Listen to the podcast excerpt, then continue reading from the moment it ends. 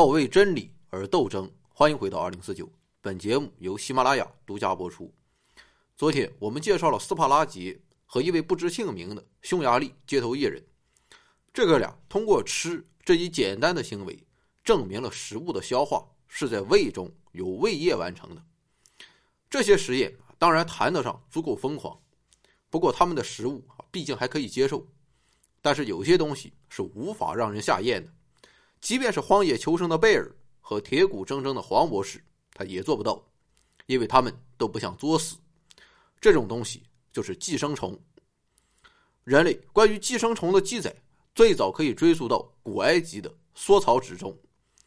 不过，长久以来，虽然很多人都相信寄生虫是导致人类生病的元凶之一，但人类到底是怎么感染寄生虫，以及寄生虫的生命周期等问题？人们却始终是不明所以，直到十九世纪，这一知识盲区才终于得以填补。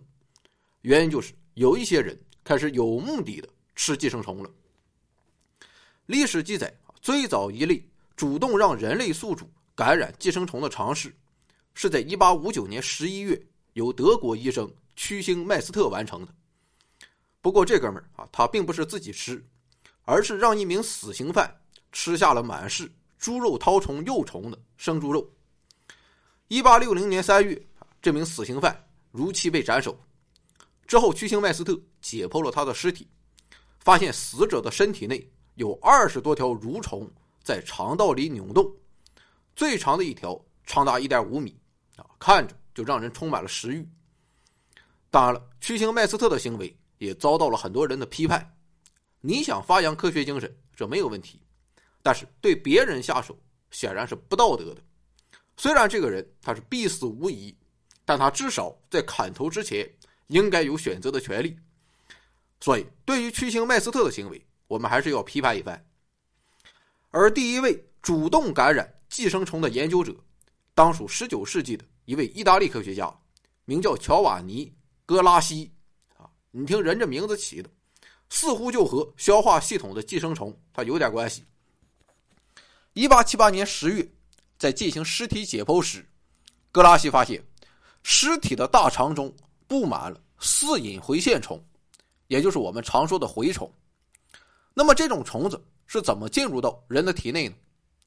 格拉西认为应该是吃了某种不干净的东西，也就是说，蛔虫是通过摄入被感染的。而要想证明自己这一猜想，格拉西认为就有必要让自己。吃下蛔虫幼虫，不过在吃之前啊，他还要证明一件事，这就是要确保自己目前没有被蛔虫感染。如果吃下蛔虫幼虫之后被感染，那么就可以证明自己的摄入是感染的来源。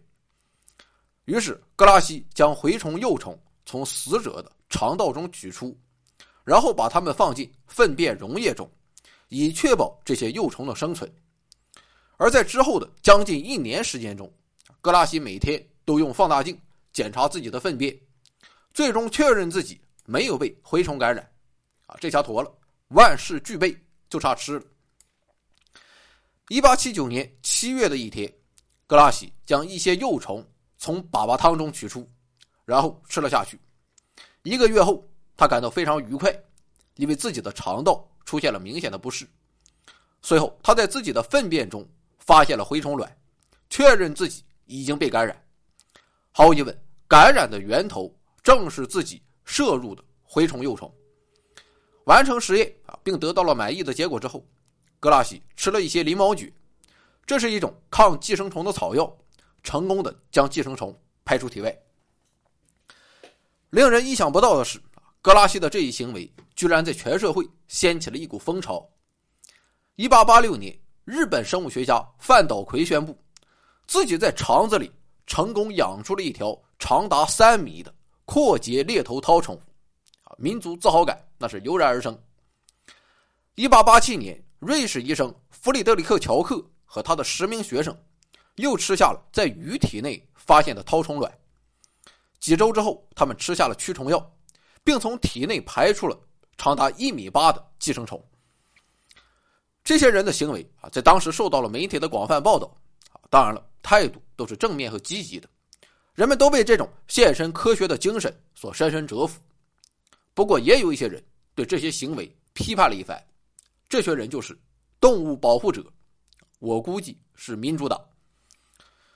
整体上看啊，到二十世纪初的时候，研究者吃下寄生虫幼虫的行为已经相当普遍，但大多数都没有什么新意，得出的结论也是大同小异。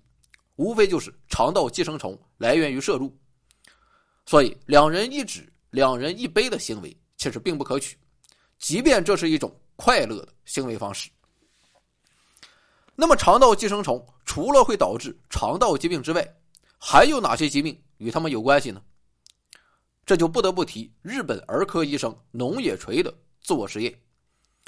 一九二二年，农野锤一口吞下了两千颗成熟的。蛔虫卵，这个两千克应该也是人类主动吞食寄生虫的世界纪录。一个月后，农野锤出现了严重的流感症状，发热、咳嗽、哮喘、痰中带血。而在自己的痰液中，农野锤发现了蛔虫幼虫，由此他推断，蛔虫卵在被摄入之后，幼虫会从肠道进入血液，并进一步的抵达肺部。这就是流感症状产生的原因。之后，这些幼虫会被咳出来，然后又被重新咽下去，回到了小肠中，在那里啊，它们最终完全成长为可以繁殖的成年蛔虫。整体上看啊，寄生虫学家把吃寄生虫这种古怪疯狂的行为一直持续到了上世纪八十年代。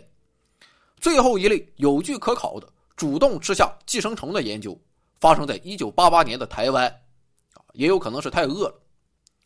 我个人认为，吃下寄生虫并不算太疯狂，可能主动去吃确实有点恶心，但人们吃的无非就是一些虫卵，虫卵又没有什么坏心眼还挺可爱，充满了蛋白质，而且很多时候我们都会在无意间吃下寄生虫卵，而对于大多数的肠道寄生虫来说。如今人类也有足够高效且廉价的手段将它们排出体外，但有一些东西真就不是人吃的，比如说，请看下集。